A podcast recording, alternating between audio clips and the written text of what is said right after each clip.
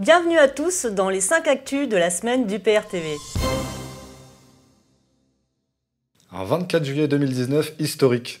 Le nouveau Premier ministre britannique Boris Johnson annonce qu'il va restaurer la confiance dans notre démocratie et sortir de l'Union européenne le 31 octobre, point à la ligne.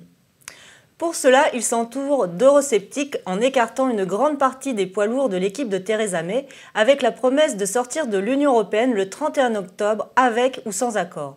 Les premières nominations qu'il a décidées confirment aussi sa volonté, annoncée par ses proches, de promouvoir des femmes et des personnalités issues de minorités ethniques. Il est permis de croire que de bien meilleures bases ont été posées comparativement au gouvernement de Theresa May.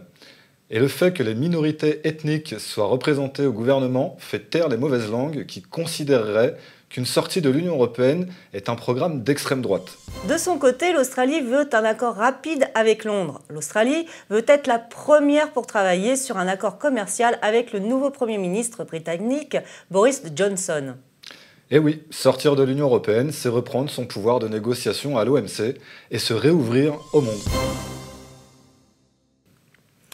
Le CETA, adopté dans la douleur, confronté à l'ensemble de l'opposition, vent debout contre l'accord, le gouvernement a dû en même temps faire face aux inquiétudes de sa propre majorité. Résultat, 52 députés de la République en marche se sont abstenus. 9 ont même appuyé sur le bouton contre au moment du vote, une première pour le mouvement présidentiel. Ce traité est un drame et plusieurs courageux députés de la majorité l'ont bien compris. Le vent va finir par tourner contre Macron. Le traité de libre-échange avec le Canada facilite la vente de denrées produites à l'étranger via des procédés interdits dans l'Union européenne, comme les farines animales, les antibiotiques ou encore certains pesticides. Accepter dans l'Union européenne des produits à bas prix, dont le mode de production serait interdit dans l'Union européenne, c'est de la concurrence illégale des risques pour la santé et la mort des éleveurs à cause de l'Union européenne. Et les agriculteurs l'ont bien compris. En témoigne la permanence du député Jean-Baptiste Moreau qui a été muré par des agriculteurs qui lui reprochent justement son vote pour le CETA. Ce député est un agriculteur et ex-président d'une coopérative agricole.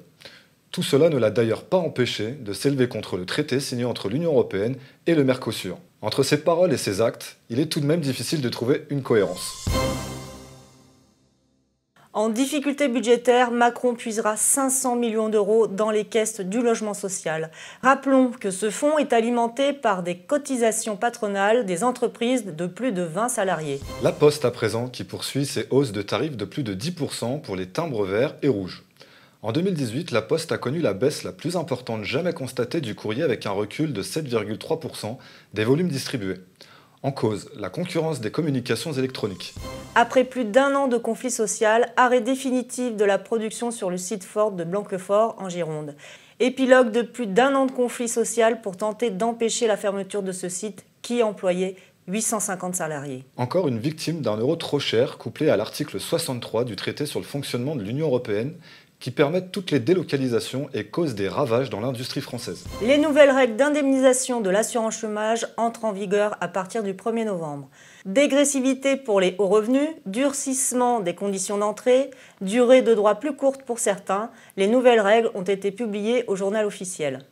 Rappelons que la réforme de l'assurance chômage est demandée de longue date par les GOPÉ 2016-2017. La France aura mis trois ans à les appliquer. Taxe GAFA. Donald Trump dénonce la stupidité d'Emmanuel Macron et menace de taxer le vin français. Le président américain s'oppose à la taxe française sur les géants américains du secteur des hautes technologies, dite taxe GAFA. On reconnaît la technique habituelle de Donald Trump qui consiste à tendre au maximum la corde avant la négociation en usant de phrases choc. Nous verrons si le gouvernement français est capable d'appliquer sa taxe GAFA.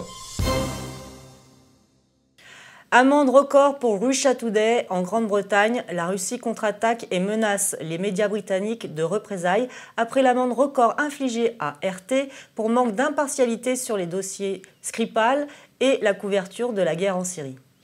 L'affaire Skripal et la guerre en Syrie sont deux dossiers où la diplomatie britannique a été très impliquée. Ce jugement est-il impartial ou s'agit-il d'un alignement de la justice britannique sur la position de la diplomatie britannique? Pour conjurer les risques économiques, la BCE se prépare à être très accommodante. Mario Draghi devrait ouvrir la porte à une baisse des taux déjà à des niveaux historiquement bas face aux risques qui pèsent sur l'économie européenne et à une inflation toujours faible.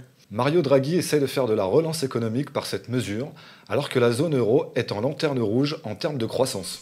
La Deutsche Bank va mener son plus gros plan de restructuration. La banque allemande ne s'est toujours pas remise de la crise de 2008 et son action a chuté en quelques années de 110 dollars à 7 dollars. La Deutsche Bank est la plus grande banque européenne et la plupart des banques mondiales, soi-disant trop grosses pour échouer, ont des connexions financières avec elle. Cette banque ne doit donc pas s'effondrer sous peine de provoquer un cataclysme financier.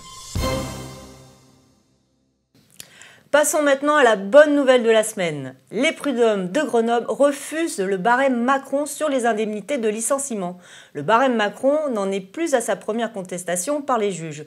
Depuis plusieurs mois, certains conseils des prud'hommes refusent d'appliquer cette mesure.